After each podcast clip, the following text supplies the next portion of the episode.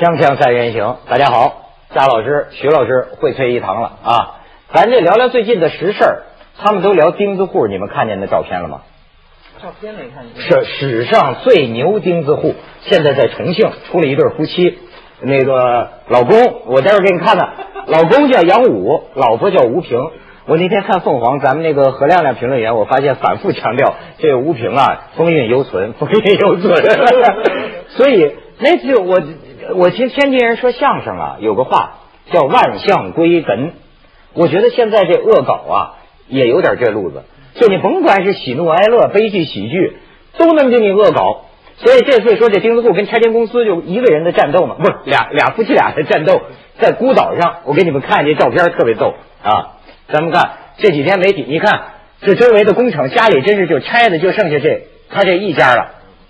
坚持战斗吧，国旗、宪法都拿出来。你再看下边，这是老婆啊，拿宪法。哦，风韵犹存。哎，对，这几天一直跟记者侃的。你再看下边，这是网上的史密斯夫妇拿这俩人恶搞呢，正义归来。你再看下边，呵呵这是她老公保卫组。我跟你说，这要不是什么事儿都有武侠，她老公是一武林高手，散打冠军。散打冠军。呃，看看下一张，你看金子户归来，我看谁敢拆。这是杨武啊，你再看下边，这是流传最广的，说自由引导人民啊，这叫榜爷领导人民。我跟你说这个话啊让我深有感触。我前两天还说，就是说，你看他现在网上讲叫引用十八世纪欧洲维护物权的人的口号，叫做“风能进，雨能进，国王不能进”。就说我这破房子，风雨都遮不住，但是你国王你想拆不行。然后这是一个真事儿，就八一公里那时候真的是，最后还还真的就没拆它。哦真有这么一回事真有这么一回事儿，就这么一家没拆它。他们那天说韩国说这碰见这事儿怎么办？因为中国全是这问题。说韩国碰见这事儿，凡是强制执行的哈，往往啊容易出事儿。比如警察打伤人了，这一下子就激化，这群众闹事儿游行了。有的那个公司啊，就干脆你在韩国他们会有四周围的高楼大厦那么好的一个区域，就中间独独围着一个钉子户，就不敢拆它吗？我据说他是有些背景，他那个特别牛，他他那个宪法、国旗、物权法，这是后来来的武器。他之前能能维持到这么一个碉堡状态啊，他已经是要花很大的力量，据说是很有背景的。呃，有散打冠军的背景。他你说他这恶搞是现在一个特点，我觉得这有一句话叫叫“官不搞恶，民不恶搞”，是就跟咱们说的什么哎这话挺有意思啊，有意思吧？嗯就上梁不正下梁歪的意思。他为什么要恶搞？因为他不能正搞啊。他为什么不能正搞？因为上面不正搞。所以他是你不能是这要中间寻源的话，你不能就说他为什么恶搞，你看他都搞成这个样子了。你看看那些原来那个，没不是他，还不是嗯，他。呃但是现在你说像这种问题啊，我倒是突然间想起，呃，在昨天在飞机上我看《南方周末》，有个人就是说这个印度，说有个人写了一篇，哎，你最近也去印度，他也去过印度，都对印度的贫民窟啊印象特别深。这位作者他写这文章什么意思？他说他到这个呃印度的贫民窟啊，因为印度咱感觉不就是脏乱差嘛，拆迁问题是个特别严重的问题。但是跟中国相比啊，他认为印度的民主走了另一个极端，就是太注意听所有人的意见和声音，而且贫民窟的这些人呐、都是选民呐、政客也得讨好这些贫民窟的人，所以所以他进一户贫民窟，他说呢，中国人富人买了房子，仍然被人叫做房奴。因为你欠的债。是奴隶嘛？嗯但是印度人形容他自己呢，叫什么呢？slum owner，贫民窟主。就说我虽然是贫民窟，好坏是主，我是主人 啊，我是业主，而且不自卑。他说你到那儿去，印度人就把你请进去喝茶呀什么，还告诉你，你我亲身经历。哦是吗那么那么点儿的一个地方，就是收拾的还挺干净，你进去都没地儿坐，嗯但是他很很自豪的告诉你这是我的家。然后呢，我们后来拍了好多照片。我是因为一个项目，我去带了一一呃一些学者去，然后去考察嘛。然后一到那贫民窟，他们最触目惊心是孟买。啊百分之六十的人口住在所谓的贫民窟里，但是你说这个 slum，它其实他们那儿这个 slum 跟我们的定义不一样，其实它叫做 illegal dweller，就是所有的非法的呃住建筑居住者啊。那照咱们都是违章建筑啊。都咱们这儿都叫违章，但是它的私有产权是跟我们这儿非常不一样，它甚至就是保护私有产权到了另外一个极端了，就基本上好像是你任何人随便你在屋街旁边搭一个棚子哈嗯，敲几个钉子，住了六六六个星期以上，你就有产权了，你不能随便拆的。有的时候警察拆完了，后边又搭起来，你一点办法没有。所以印度很多就是说富人住的那个院子，开外边对马路都有一块牌子，写着不准在我这儿搭帐篷。因为他这就是说，你如果说咱咱咱仁义哈，允许你住在我这儿一年，我没有提出异议，这就是说默认也是契约，这就是他的了，这地方就是他的，所以他现在就说说是孟买，你刚才讲孟买房价，说北京房价高，孟买的房价高到四千美金极高。一平米，嗯，但是他们又说呢，这个这受益者是这些贫民窟的 owner，贫民窟的业主，因为主要是地下，因为你让他搬迁呢特别的难，而且呢，对他来说，印度还有点像美国那种法律，保护乞讨权，保护住在户外的权利我觉。得这个哈、有一个变成第二十二条军规了，你知道吗？就是说，你你你是这个主人，谁也抢不走你，而且地价因为这个孟买的开发价，它地价高起来了。你要算算拨算那一算，哟，我这小屋小破屋这么一个，值了几十万美金了。但是你栽在你手里的是有物价，没谁来开发。你没权，你不可能没有让没有商业利润的开发商进来，他干嘛呀？做这冤大头，所以你是保护了你的短期的权益了，是吧？嗯谁也不能给你像我们这儿说走就哗啦全拆走，一大片全没了，对吧？但是长期来说，你我在那儿看就有几代的人就住在这么一个地方，地价涨归涨，但是你有什么没关系没关系，你卖不出去啊。你坐在一个金金金矿上边，啊你在那儿吃那点儿，你喝你那粥，对吧？当然我也是一悖论。我我倒想起来上回你去印度回来，徐老师还很沉重的跟我讲说，我怎么觉得印度贫民窟里的贫民他好像有尊严，跟我们的穷人们他们祈祷的人比较少，他想一个方法，他帮你擦鞋，他其实也是祈祷，据说是跟印度教有关，我不知道，反正他祈祷的人没那么多你。说祈祷是吧？哎哎，就讨饭，讨讨饭哦，祈祷，哎，祈祷对对对，嗯所以说这呃那个发音不是 祈祷，祈祈祷，佛教祈祷跟讨饭、乞讨有关系。嗯他嗯，做各种低工的，所以这有很多争论，就是中印的发展路径不一样。我们这儿因为大量的低端的加工业什么的，这些就业大量的就业机会，他那儿没有，都是高科技的呀。所以你这些嗯低端的怎么办？他可不就是擦擦皮鞋，到酒店去当个服务员，都是贫民窟里边的高阶层，它里边分阶层的。因为住的你最后有了这个这种心碎，到现在很多人还买账。我是我去了以后，我印象真是不太好。我觉得我首先我怕热，我觉得怎么生活啊？这四十度，嗯，那个泰姬陵是早上六点去的我说为什么要六点去？他们说那是一天温度最低的时候，三十七度。上海人都这样，然后然后去的时候，这这个这个花园里已经都站满了那个老百姓了。他们干什么？他们乘凉那个时候出来，嗯六点钟，而且他们都长袖长裤的。对。然后一问说，这么四十度的温日温的情况下，这个这个城市里边百分之八十的人是没有空调的，啊，而且还真是，所以很多人现在不是呃内地很多人都都怀念文革嘛，说这个时候多么好，自力更生，全部开解放牌的车啊，没有外国的势力影响啊等等，那就这印度旅行去吧。那就跟文革非常像，啊就我我就是讲生活状态啊，啊啊非常像，就是全部是一个牌子的车，运动车，然后那个车上面装的那个稻草啊，比这个车身大三倍，嗯啊，在公路上那么晃晃晃，所谓的高速太同意。我文革的时候，但是他千篇一律。你说的是一个低水平的生活，就是贫穷的但是我们从城市的形态看，那我觉得孟买不论它有多少问题，它是五彩缤纷的，因为你不能拆迁，所以它的各个民族。的小小街市挤得一塌糊涂，我们这儿一块儿同行的去，有几个搞城市规划说，一看就这这小饭馆旁边，在一个小巷里边就挤着那么多的店，挤得这要着火，堵死你出不来，开消防车根本进不去。但是它有色彩呀、所有的卖布是的、卖饼的，哎呦，简直好看极了。没错，火灾的色彩。你这回这个，你知道这个史上最牛钉子户这对夫妻俩着了三回火了。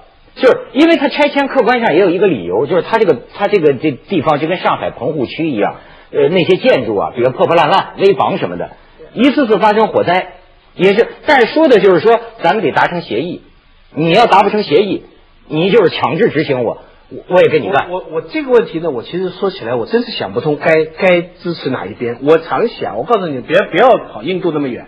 你就去香港的时代广场看看。嗯，那这个铜锣湾最黄金的地方，你坐电梯上去一看哈，对面就有极破极破的楼。那要在上海，要在北京的话，那政府早规划掉了，因为那个地方价值太高了。你你知道铜锣湾那个地方对吧？嗯但为什么前面那个破楼就不能动呢？这就是因为这些业主他们也不住，当然他们要要价，而且你很难谈下来，因为他这一栋楼里面可能有两百户，那两百户两百家官司，那开发成本极高。因此，他在保护这个私人利益的基础上，在这个前提下，就像你说的，很五彩缤纷呢、城市很可爱。陈冠中讲的，走路二十分钟可以接触到不同形态的房子，他觉得这是现城市最美丽魅力的地方。但是，你这坐那个电梯就感觉真的是不好。那你到上海呢，你完全是另外一个感受，你沿中绿地，哇，市中心可以开出一片绿地，嗯，然后呢，还会挖一个湖，那湖是那个那个那个那个叫谁啊？那个罗罗康瑞他们啊资本家花钱挖一个湖啊，当时市政府的官员都呆掉，说那台湾有个商人啊，买了市中心的，拆迁了一大批，把一大会址附近都拆掉，挖一个湖。其实他有策略，他后面卖盖盖楼嘛，他卖的很贵嘛。简单一句话是用社会主义的集权方法来开发资本主义，在上海、哪一个好呢？这是哪一个好呢？是香港这样，就是它不能动，它粘在那里，它它就是就是在粘在那里好呢。上海那个好呢？咱们的这个好处就是那句话：一张白纸好画最新最美的图画。不是一张白纸，他把上面的对平民呃全对抹掉啊！管你是什么，抹到郊区我都能抹成一张白纸，画我的最新最美的图画。对，在哪个？咱们先去一下广告，锵锵三人行广告之后见。张老师，你说哪个好？我觉得这是两个极端，而且我认为上海这种形态和香港还不太一样，它因为它有一个当年的又是港式又是殖民呃文化，它有外来的，它等于是一个调和的结果。更典型的城市就是中国式的，我觉得其实是北京，就是一个官府文化，然后后来变成社会主义首都。嗯那我给你讲一个例子，就是说它是一个什么形态的形式？就上个星期这个赫鲁晓夫的孙女来北京，怎么怎么会赫鲁晓夫的孙女儿跑到他家？这都是属于有背景的人。修正主义的这个根据地啊！这这是一个呃巧合，我们要就是他谨记睡在身边的赫鲁晓夫。对 对对，我先问点八卦，他孙女儿为什么跑你家去呢？他孙女，我这样说吧，就是是几年前我们在芝加哥开一个会议，一个国际会议，是我们俩唯一，我是唯一的中国人，他是唯一的一个俄国人，啊其他都是美国人嘛，嗯所以我们俩一见如故，然后呢就变成朋友了。他后跟修正主来他也义啊，一见如故啊。然后他也住在纽约，嗯他这次从纽原来，他说我来北京只有两天，我必须见到你，所以他从飞机场下了飞机，他说的我就过几个钟头，酒店完了我转一圈吃点饭，我就上你们家来，嗯。啊，他就到了我们家，然后我呢是有一点北京人的这个这个毛病，自己可以把北京市说的乱七八糟，可是别人要说不太舒服，对。但是我又觉得我得问他一下，我好朋友啊，他叫妮娜库切瓦，对我说妮娜夫的血统啊啊，我说你到北京第一次，你观感如何？其实人家才到半天，避的怎么样？啊，我就准备着他会说，肯定挺难看的，因为北京你老是说这些什么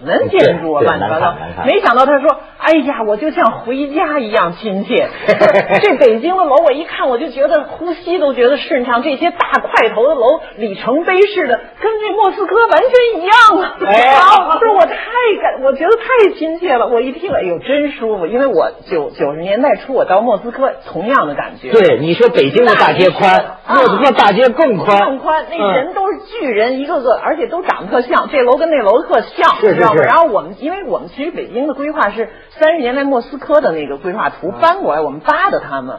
然后到了改革开放以后，虽然你说你对部委一大堆嘛，然后你再加上一些什么改革开放以后建的这些商业楼，好像是西化的，但是他是我们是行政意识，这些长官等于是等于是我们的县长、县委书记的现代梦在北京实现了，全是大块头，土哈哈的哈，还块儿特大，但是有气。还还有点元气充沛那感觉，所以这赫鲁晓夫会觉得特别舒服。我觉得这是一个特别中国式的，和印度正好相反。上海有点布尔乔亚那种，你知道吗？啊就是到处星巴克那感觉，嗯市民的小日子什么的。北京不是，就土大，而且呢，土大土大，但是它有土有大空间太大啊嗯。但是你就觉得这种东西就没有条这子嘛是。形容北京大气嘛？土气大我这半着弯的夸我们自己，但我就说从孟买回来，觉得它五彩缤纷。现在我们北京，你从楼外形看，真的是太千篇一律了，太多各种各样的。你看，我从你们刚才聊的事儿里，我就得到一个启发：会不会啊，一个城市啊，最后的面貌不是市长决定的，也不是某个人民决定的，是一种妥协的结果。就是各种各样的人生活在一个城市里，谁都有利益，谁都有利益呢？咱们妥协。他们，你比如说他们讲美国嘛，说美国这个问题也是个特别麻烦的事儿，但是有一个好，美国啊，它有一个大体的呃公认的市场价格。就比如说你你这个房子，哎，大体值多少？这个东西上下并不太大，而且呢，这就是说人家这个发达国家各方面配套到了，有专门的公司帮你干这个估估计。我跟你说，精确到什么成分？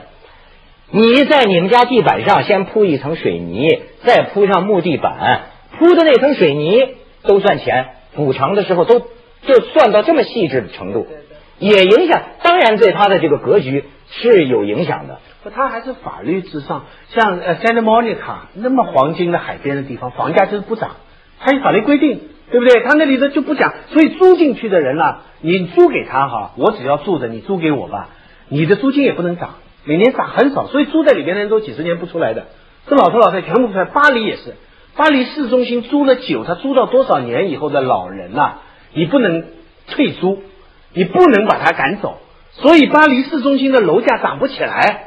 为什么涨不起来？因为这个楼你没法拿出去卖，你你没有权利。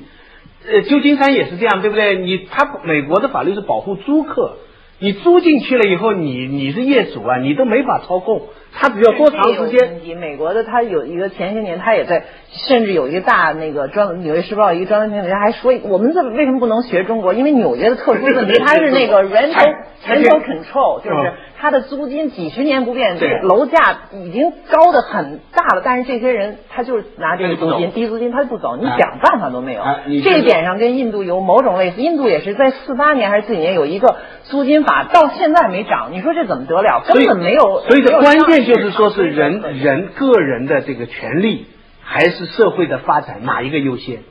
而且你？你强调你强调个人的权利优先的话，那个钉子户就是值得支持的，对不对？嗯他这个就是我只要我这个地方不走，我不愿意走，你这个周围这个你得服从我。美国基本上是走这一套，印度也是走这一套。中国的而中国呢是俄罗斯这一套是从社会发展要服服从大局。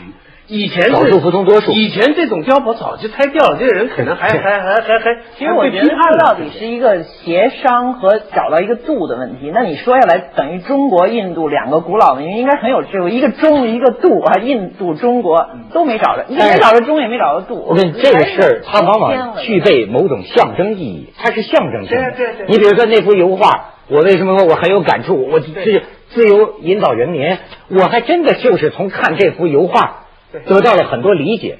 我就是觉得法国大革命跟中国大革命不一样。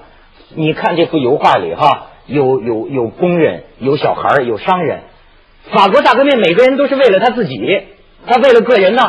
但是我们利益一致了，我们统一战线推翻他，推翻他完了之后，咱还是要坐地讲人生而自由平等。德拉克罗瓦嘛，德拉克罗瓦。我记得我最早看这个画的时候是文革期间嘛，我有个朋友看到那幅画，他说：“哎，这些人看到一个女的不穿衣服，他们还往前冲，他们不围过去围她去了。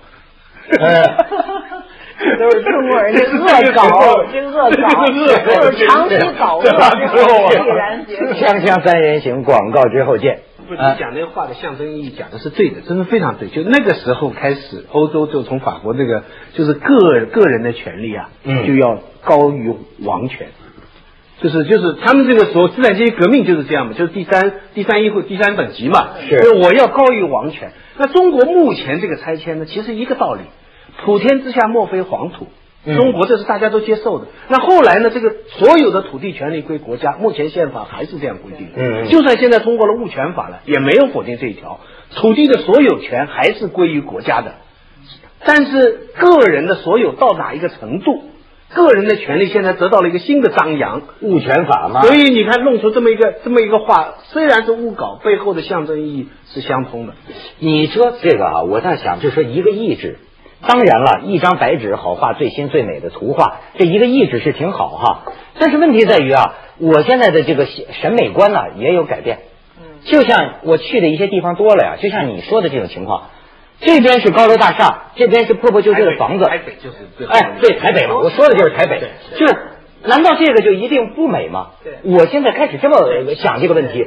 你弄的那个假的那么美，一个意志，一个设计师设计一个城市，还有一种就是属于反映了真实的生活在这个地方各阶层人不同的面貌。一个城市不可能说一个人觉得十全十美的，对吧？但是它如实的反映了。他在城市规划上有很多检讨的，就是从现代主义运动的时候，比如那特有名的那个，就是那个 Le Corbusier，那个法国那个，他就是这一套全来我来规划啊，全都巴黎，就最后巴黎人给否了嘛，不能、嗯不能做这个。还有他那时候有很多案例都是失败，在巴西那叫 Brasilia，最后变成没有人性、没有人味儿，他都给你全都规划好了，就跟计划经济搞死了，最后没有任何个人的空间零店。后来美国就有一个女的特别有名的这这这本本书，就是这个 Jane Jacobs，她叫这个女的写了一个很有陈万忠好像翻译过一些还是怎么着？就是说一个城市的参差多样性是特别重要的，你不要把它变成划一，小商铺和大楼，什么老的东西和新的东西掺杂在一起恰恰是距离内可以见到五种不同类型的建筑。丰富的不过北京其实也够丰富。你知道我最近去看前前不久去看鲁迅故居啊，啊很晚才去。北京两个鲁迅故居就完全一个是完全被割裂的，政府把它封起来封存的，知道孤零零的。另外一个周作人那个哈、啊。里边哈四十个活住四四十家人，四十。对呀、一个三合四合院里面住了四十人，里边的人